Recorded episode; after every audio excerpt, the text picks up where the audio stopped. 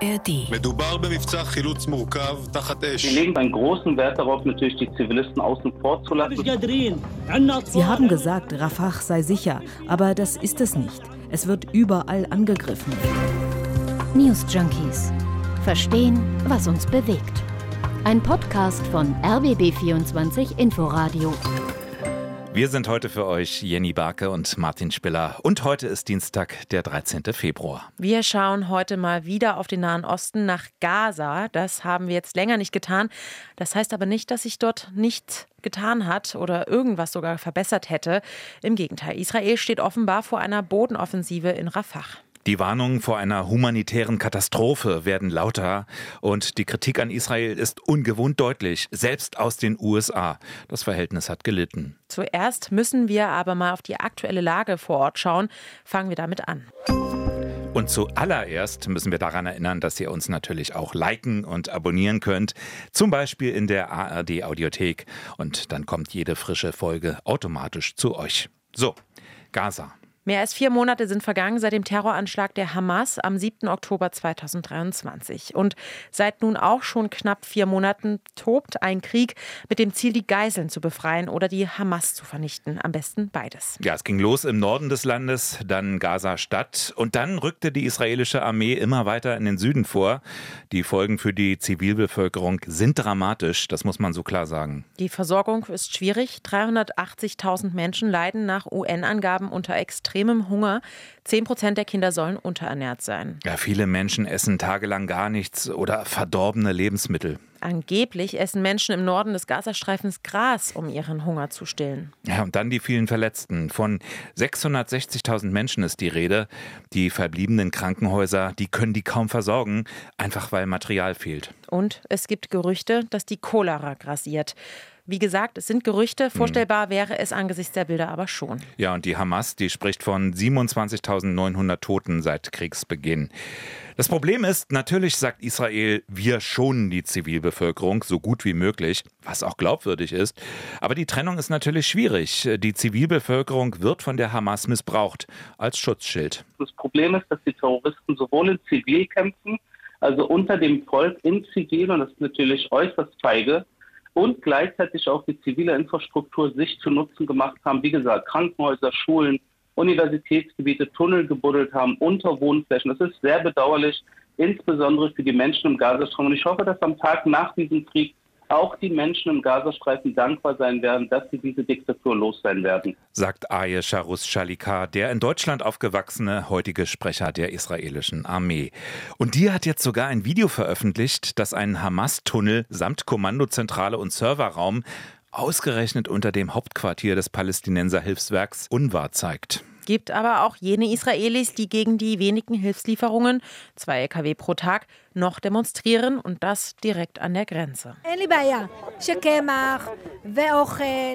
Normalerweise habe ich kein Problem damit, dass Mehl, Essen oder Medikamente irgendwo hingebracht werden, aber mich stört, dass alles, was in den Gazastreifen gelangt, sofort von der Hamas entgegengenommen wird. Die Hamas übernimmt die Kontrolle über die Lastwagen. Das können wir mit unseren eigenen Augen sehen. Videos beweisen es. Stimmt, es trifft auch die Zivilbevölkerung, aber so etwas passiert, wenn man den Terror anstatt etwas anderem wählt. Sie haben die Hamas gewählt, obwohl sie ganz genau wussten, was die Hamas will. Tut mir leid, aber dann müssen sie beim nächsten Mal anders wählen. Hamas, das sind keine Politiker. Bis sie nicht unsere Geiseln zurückgeben, sehe ich keinen Grund, ihnen oder den Zivilisten Nahrung zu geben. Also, nun rückt die Armee immer weiter in den Süden vor. Israel sagt, die Terroristen haben sowohl sich selbst als auch die Geiseln in den Südteil des Gazastreifens verlegt. Nochmal Aye Sharus Shalika. Also von den äh, ungefähr 24, 25 Bataillonen der Hamas haben wir ja mittlerweile einen Großteil in die Knie gezwungen. Es bleiben noch einige, ungefähr eine Handvoll, die im Bereich Rafir äh, operieren. Äh, das ist ein sehr äh, sensibler Bereich, weil dieses, dieser Bereich ist, grenzt auch an Ägypten und das ist natürlich der Ort, wo auch in den letzten Jahren sehr viel, äh, ich sage jetzt mal, Dinge, die der Terrorinfrastruktur der Hamas und des islamischen Dschihad gedient haben, äh, reingebracht wurden über Ägypten. Rafah soll das nächste militärische Ziel werden. Das hat Premierminister Netanyahu angekündigt. Die Stadt, die will er dazu evakuieren lassen. Genau, auf die Pläne kommen wir gleich ausführlich zu sprechen. Hm. Vielleicht müssen wir noch mal kurz ein paar Fakten zu dieser Stadt Rafah zusammentragen. Ja, Rafah liegt etwa 30 Kilometer südwestlich von Gaza-Stadt, direkt an der Grenze zu Ägypten. In Rafah befindet sich auch der einzige Grenzübergang und auch der einzige Flughafen übrigens, den der Gazastreifen mal hatte. Der war bei Rafah bis er 2001 vom israelischen Militär zerstört wurde. Rafah stand ja wie der gesamte Gazastreifen von 1967 an unter israelischer Besatzung bis zum Abzug 2005. Bisschen komplizierter ist es in Bezug auf die Bevölkerungszahl. Vor wenigen Jahren lebten in der Stadt so um die 170.000 Menschen. Es wäre so die Größenordnung von Mülheim, Osnabrück oder Oldenburg. Etwas kleiner als Potsdam zum Beispiel. Dazu kommen aber die Flüchtlinge heute in mehreren Lagern, sodass sich deutlich mehr Menschen in der Stadt aufhalten. Ja, wohl mehr als eine Million in provisorischen Flüchtlingszelten. Und das sind ja Menschen, die extra dorthin geflohen sind, ganz in den Süden an der Grenze zu Ägypten und nicht nur wegen der Hoffnung auf eine bessere Versorgung. Es war ja sogar die Aufforderung Israels, ganz zu Beginn der Kampfhandlungen in den Süden zu fliehen, so wie es Mohammed Seydam getan hat. Wir können nicht mehr mehr. Wir haben Frauen und Kinder. Sie haben gesagt, Rafah sei sicher, aber das ist es nicht. Es wird überall angegriffen. Wir wollen, dass der Krieg aufhört. Wir halten es nicht mehr aus. Also Israel hat offenbar auch schon mit den ersten Angriffen auf Ziele rund um Rafah begonnen, sagt auch Abu Ahmed. Ich habe Angst und möchte die Stadt verlassen. Man merkt, es wird ernst. Sie kommen hierher. Es wird von Tag zu Tag schlimmer. Wegen der Luftangriffe kommen hier immer mehr Menschen her. Man kommt kaum noch vorwärts in Rafah. Jetzt ist klar, dass die Luftangriffe und die Kämpfe zu uns kommen. Wir sind nirgendwo sicher. Es gibt keinen Ort mehr. Das war Emad El Farah. Der ist insgesamt schon sechsmal geflüchtet, immer weitergezogen. Und er weiß nicht mehr wohin. Ich weiß wirklich nicht, was wir jetzt noch machen sollen, wohin wir gehen sollen. Die Grenze zu Ägypten wird jeden Tag weiter befestigt. Höhere Mauern, mehr Stacheldraht damit keine Menschen aus Gaza dorthin können. Aus israelischer Sicht blieben die Angriffe aber nicht ganz ohne Erfolg. Das gehört auch zur Wahrheit. Bei einer Militäraktion in der Nacht zum Montag gelang eine Geiselbefreiung. Zwei israelische Zivilisten wurden befreit. Das war zuvor nur in einem einzigen Fall gelungen. Und zwar vor einiger Zeit. Da sind 150 Geiseln freigekommen. Aber das war während einer Feuerpause. Da gab es also einen Deal mit der Hamas. Und Verhandlungen über einen weiteren Austausch blieben kürzlich ohne Erfolg. Ja, was auch kein Wunder war. Also die Hamas Hamas, die hatte da pro Geisel diesmal gleich die Freilassung hunderter Gefangener gefordert. Also da waren doch viele Israelis dagegen, nicht nur Netanyahu. Zuletzt hatte es nur noch Berichte über im Zuge der Kampfhandlungen getötete Geiseln gegeben. Nach einer langen Zeit wo wir leider keine Geiseln frei äh, bekommen haben, war das natürlich endlich eine Erleichterung, dass wir zwei von 136 Geiseln, also mittlerweile sind noch 134 Geiseln in den Händen der Terroristen, dass wir gestern Nacht einen kleinen Erfolg nach Hause tragen konnten. Ja, man muss dazu sagen, auch diese Befreiung geschah eben im Rahmen eines heftigen Feuergefechtes. Zwischen 48 und 100 Tote soll der Einsatz gekostet haben. Armeesprecher Daniel Hagari. Das war eine komplexe Rettungsaktion unter Beschuss im Herzen von Rafah auf Basis sehr genauer Aufklärung. Wir haben die Operation einige Zeit vorbereitet und haben auf Bedingungen gewartet, die sie ermöglicht haben. Bei den Angehörigen der befreiten Geiseln war die Freude verständlicherweise groß nach 129 Tagen des Bangens. Um 3.20 Uhr klingelte das Telefon, was uns besorgte. Normalerweise sind Telefonanrufe um diese Uhrzeit kein gutes Zeichen. Meine Frau ging ran und auf der anderen Seite war ein Vertreter der Geiselfamilien. Er sagte nur einen Satz: Luis ist in unseren Händen, Fernando ist in unseren Händen, kommt ins Teller Schomer Krankenhaus. Es war ein sehr emotionales und bewegendes Wiedersehen mit einer echten Umarmung, die fest und lang war. Viele Tränen sind im Zimmer geflossen. Luis und Fernando brauchen jetzt ihre Zeit und ihre Ruhe. Und müssen erst einmal realisieren, wo sie sich befinden. Nun sagt Israel, es ist der militärische Druck auf die Hamas, der diese Befreiung überhaupt erst möglich gemacht hat. Und deshalb soll die Militäraktion auch noch Monate weitergehen, so Premierminister Netanyahu. Alles andere sei Verrat an denen, die schon gefallen seien, auf Seiten der Armee. Ja, also man merkt, selbst für Israel hat dieser Krieg längst eine ganz neue Dimension bekommen. Ja, und es seien noch nicht einmal alle Tunnel der Hamas zerstört. Unterstützung kam von CDU-Chef Friedrich Merz vor wenigen Tagen bei seinem Israel-Besuch. Wichtig ist, dass die israelische Armee, dass die israelische Regierung jetzt Erfolg hat in der wirklichen Zerstörung der Hamas. Ich persönlich habe dem Premierminister gesagt, dass ich das voll und ganz unterstütze und verstehe, dass die israelische Regierung und die israelische Armee diesen Weg gehen. Sie müssen jetzt wirklich den Terror besiegen und dieser Weg ist noch nicht zu Ende. Bevor die Bodenoffensive beginnt, plant Israel jetzt die Evakuierung der Zivilisten. Ja, aber wohin? Gaza ist zu weiten Teilen zerstört.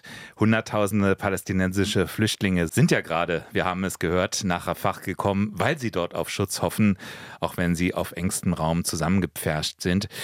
Die Grenzen zu Ägypten sind dicht. Ja, das stimmt. Ägypten ist auch not amused über die angekündigte Bodenoffensive in Rafah, weil das Land Angst davor hat, dass Hunderttausende Flüchtlinge aus dem Gazastreifen auf die ägyptische Sinai-Halbinsel flüchten. Und deshalb schickt Kairo jetzt auch zusätzliche Panzer und Truppen an die Grenze, um die vor einem möglichen Durchbruch der Flüchtlinge zu sichern. Das wirkt auch ein bisschen zynisch. Also erst werden die Palästinenser aus dem Gazastreifen aufgerufen, sich bei Rafah in Sicherheit zu bringen und vom Norden in den Süden getrieben quasi. Jetzt ist die Sicherheit möglicherweise auch dort gefährdet. Da sitzen jetzt 1,5 Millionen Menschen fest, die auch nicht zurück können in den Norden. Und klar, Ägypten. Ägypten sorgt sich eher vor den bitterarmen Menschen aus Gaza, denn Ägypten selbst steht schon jetzt vor einem Staatsbankrott und will sich einfach auch nicht leisten, Hunderttausende hilfsbedürftige Menschen aufzunehmen. Die Idee Israels ist jetzt wohl, Zeltstädte zu erbauen, um die Flüchtlinge außerhalb Rafahs entlang der Grenze zu Ägypten im südwestlichen Teil des abgeriegelten Gebiets zu evakuieren, in ein unbewohntes Wüstengebiet. Es sollen insgesamt wohl 15 Lager für je 25.000 Zelte entstehen. Und dafür hat Israel die UN vor Ort und Ägypten gebeten, bei der Einrichtung zu helfen. Aber die UN hat das bereits abgelehnt. Zitat, wir werden uns nicht an der Vertreibung von Menschen beteiligen, heißt es da. Für Israels Ministerpräsidenten Benjamin Netanyahu hingegen sind die Lager eine gute Lösung, um die Menschen in Sicherheit zu bringen. Wir werden der Bevölkerung einen sicheren Korridor schaffen. Sie können in die Bereiche, die wir schon gesichert haben. Wir sind nicht rücksichtslos. Hm, jetzt ist die Frage, wie überlegt ist denn diese Evakuierung? Ist dieser Plan? Also in der Wüste können vielleicht Lager gebaut werden, aber da gibt es ja gar keine Infrastruktur, keine Krankenhäuser zum Beispiel. Nee, da bleiben auf jeden Fall drängende Fragen bestehen. Wie erhalten dort die Menschen auch Wasser oder Lebensmittel? Mhm. Und wie werden die Geflüchteten ja medizinisch versorgt? Du sagst es schon. Israel-Korrespondent Jan-Christoph Kitzler hat deshalb die Evakuierungspläne Israels Israels auch im Deutschlandfunk kritisiert. Also sich zur Sicherheit gehört eben nicht nur, dass man sicher ist vor den Bomben, sondern auch, dass man einigermaßen sicher versorgt ist. Und das ist in diesem Gebiet, was Israel jetzt offenbar ausweisen will für viele, viele Flüchtlinge, überhaupt nicht sichergestellt. Der Gazastreifen ist unbewohnbar geworden. Die Menschen wissen nicht wohin und ein Fünftel der Menschen ist vom Hungertod bedroht. Deshalb werden nun die Forderungen nach einer erneuten Feuerpause lauter. Der Ton von eigentlichen Partnern Israels, wie Deutschland und USA, der ändert sich auch. Er wird kritischer. Die Menschenrechtsbeauftragte der Bundesregierung, Luise Amtsberg, hat Israel auch stark kritisiert. Zitat, die Zahl der zivilen Opfer zeigt eine Unverhältnismäßigkeit, die nicht akzeptabel ist. Sie spricht von einer humanitären Lage im Gazastreifen, der desaströs sei. 28.000 Todesopfer gab es bereits in dem palästinensischen Gebiet. Ja, und jetzt will sogar US-Präsident Joe Biden eine mindestens sechswöchige Feuerpause. Im Gespräch nämlich mit Jordaniens König Abdullah II. im Weißen Haus hat er außerdem betont, dass die USA gegen eine Zwangsvertreibung der Menschen aus dem Gazastreifen sind. Mhm. Damit sind die Vereinigten Staaten sich einig mit Ägypten, der UN und anderen arabischen Ländern, die ebenfalls die Aufnahme von Flüchtlingen ablehnen. Hardliner in Israel wünschen sich zwar, dass äh, die Flüchtlinge in anderen Ländern aufgenommen werden, aber das lehnen die umliegenden Staaten einfach ab. Denn, so das Argument, das käme einer Vertreibung gleich und vielleicht sogar einer ethnischen Säuberung. Im RBB24 Inforadio gab es heute Morgen den israelischen Historiker und Journalisten Tom Segev im Interview zu hören. Und der forderte, den Krieg so schnell wie möglich zu beenden und er forderte noch mehr Engagement aus dem Ausland, vor allem aus den USA und Deutschland. Ich glaube noch immer an sehr starken Druck vom Ausland. Also wie Präsident Biden jetzt schließlich ziemlich spät schon anfängt, äh, klar zu verlangen, dass Rafah nicht angegriffen wird. Ich glaube, auch von Deutschland könnte solcher Druck stärker sein, als er ist, wenn er überhaupt besteht, weil diese beiden Länder, die sind die Länder, die, die am wichtigsten sind für Israel. Und ähm, ich sehe wirklich keine andere Möglichkeit im Moment. Denn aus Israel selbst komme kaum Druck, so Segev. Aber ich kann Ihnen leider nicht sagen, dass es eine große Bewegung gibt in Israel, die besorgt ist um die Flüchtlinge in Rafah. Segev lobt also einerseits, dass sich internationale Partner Israels mal kritisch äußern, kritisiert aber gleichzeitig, dass es bisher noch vor allem Worthülsen sind. Wobei Medienberichten zufolge reist ja heute der Chef des US-Auslandsgeheimdienstes William Burns nach Kairo zu neuen Gesprächen, um ein Abkommen zur Befreiung der Geiseln voranzubringen. Wenn Verhandlungen nichts bringen und auch nicht noch so eindringliche Worte an die israelische Regierung, dann müssten andere Taten folgen, hat jedenfalls der EU-Außenbeauftragte Josep Borrell vorgeschlagen. Es genüge nicht, Israel immer wieder zum Schutz von Zivilisten aufzurufen, denn Ministerpräsident Netanyahu, der höre auch nicht auf seine Verbündeten. Stattdessen müssten die Waffenlieferungen an Israel überprüft werden. Und die USA, die hat er indirekt aufgerufen, die Lieferungen zu reduzieren. Wenn man der Meinung ist, dass zu viele Menschen getötet werden, dann sollte man vielleicht weniger Waffen liefern, um zu verhindern, dass so viele Menschen getötet werden. So Borrell. Ja, das ist ein neuer Ton. Kritik an Israel ist lange Zeit nicht geäußert worden. Und die neue Kritik, vor allem voran von USA und Deutschland, die isoliert Israel zunehmend international. Ja, wobei man dazu sagen muss, die Position von Borrell, die ist ja nicht ganz unumstritten. Der war ja immer sehr klar auf Seiten der Palästinenser. Und ob der Druck Israel zum Umdenken bewegt, ist auch fraglich. Vor allem, wenn innenpolitisch in der Bevölkerung Israels, wenn da die Zustimmung weiterhin so hoch bleibt. Dort hoffen alle weiter, dass die Geiseln befreit werden. Obwohl eine Feuerpause dafür wohl das sinnvollere Mittel wäre. Also eine Bodenoffensive in Rafah, die scheint aktuell wahrscheinlich, trotz der dramatischen Lage für die Hunderttausenden Flüchtlinge im Süden des Gazastreifens. Für sie wäre es zu wünschen, dass Israel innehält. Bringt die Bodenoffensive ihnen ihre Geiseln zurück? Kann sie mit der vollständigen Zerstörung des Gazastreifens die Hamas auslöschen? Aber man muss auch immer daran erinnern, die Hamas, die kann sich auch fragen, könnte sie nicht die Geiseln einfach freilassen? Ist es weiter gerechtfertigt, hungernde, leidende Menschen Menschen in Rafah als Schutzschild zu missbrauchen, um ihre Macht zu erhalten. Erreicht die Hamas damit wirklich in der arabischen Welt weiter Unterstützung und Verständnis zu bekommen für ihre Politik?